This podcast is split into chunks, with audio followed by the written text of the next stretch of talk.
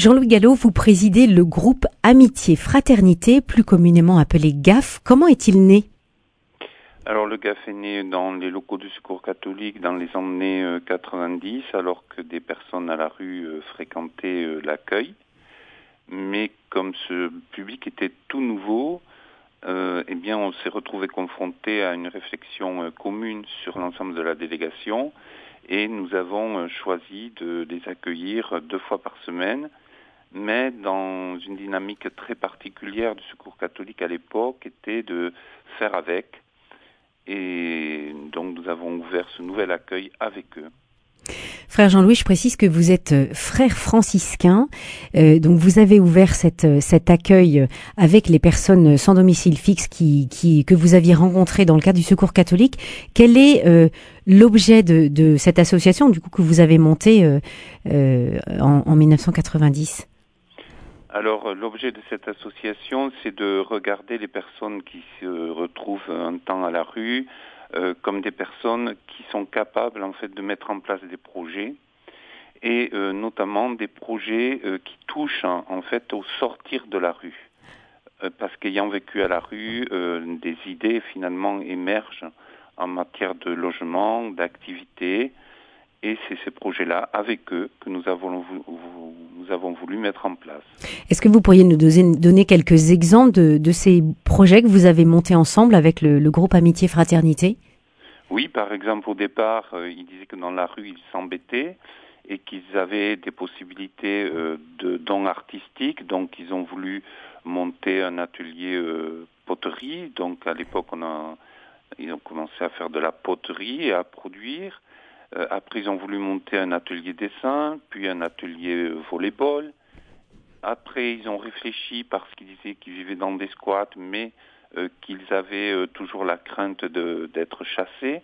On a rencontré à l'époque la mairie de Toulouse pour dire écoutez, est-ce que vous avez des maisons que vous pouvez mettre à disposition pendant six mois sous convention précaire? Donc au début, on, et comment dire, la mairie a rigolé hein, euh, en disant que c'était pas possible. Et puis finalement, avec le temps, ben, euh, on a squatté une maison, on a résisté, on a squatté une maison de la de la mairie du conseil départemental et qui ont accepté le projet.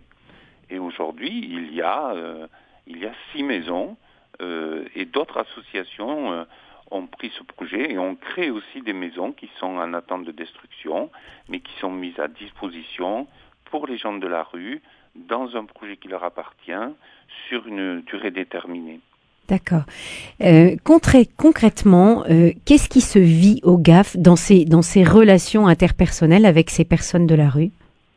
Ben, Ce qui se vit, ce que nous essayons de vivre, c'est d'abord euh, une fraternité, c'est-à-dire que chacun est finalement porteur de projets et nous mettons ensemble dans un travail commun des compétences, que ce soit les gens qui ont été à la rue ou qui y sont, que ce soit les personnes bénévoles ou que ce soit les personnes salariées. Et c'est ensemble que nous avançons sur un projet qui est défini avec eux, qu'il vient d'eux, parce qu'ils ont cette expérience de la rue et ils savent comment répondre finalement aux plus marginalisés de la rue pour qu'ils arrivent à en sortir. Hmm.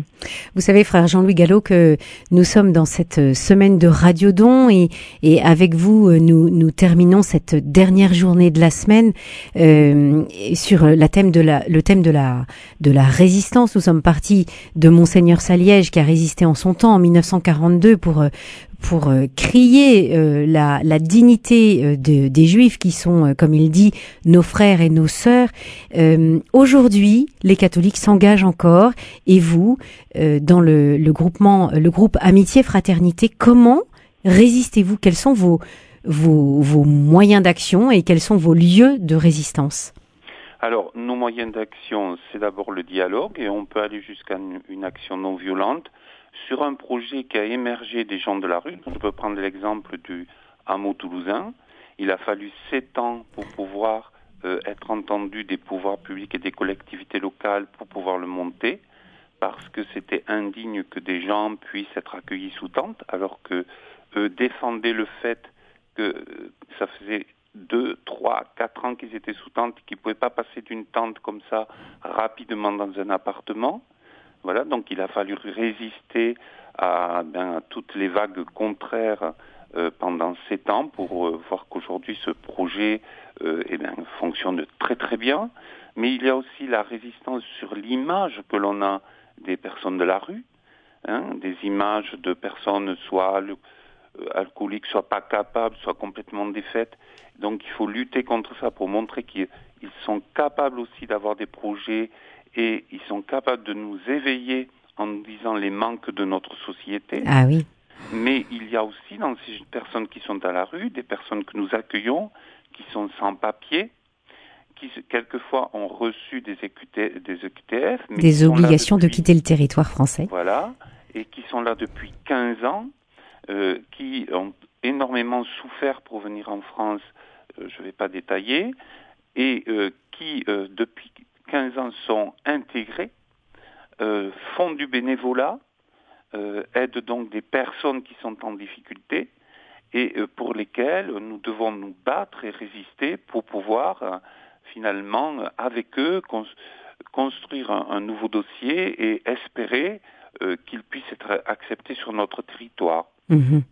Oui, donc c'est une, une résistance en tout cas qui vous qui vous met à rude épreuve puisque elle vous demande beaucoup de résilience, beaucoup de patience et puis euh, comme vous le disiez une, une écoute, un changement de regard. Tout à fait, tout à fait. Ça demande de d'être continuellement en fait euh, déstabilisé et pour pouvoir aller vers l'autre. Mhm. En tant que en tant que frère franciscain, euh, ce sera ma, ma dernière question, frère Jean-Louis Gallo.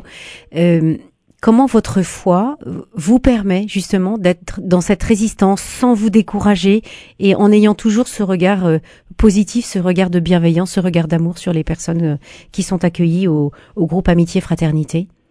Vous savez, je suis rentré chez les frères franciscains sur le document de Baya, qui était un document de de notre assemblée générale euh, et qui euh, disait, euh, donc c'était dans les années 80, qu'il fallait aller vivre au milieu des plus démunis et avec eux qu'ils puissent, qu'on puisse se libérer.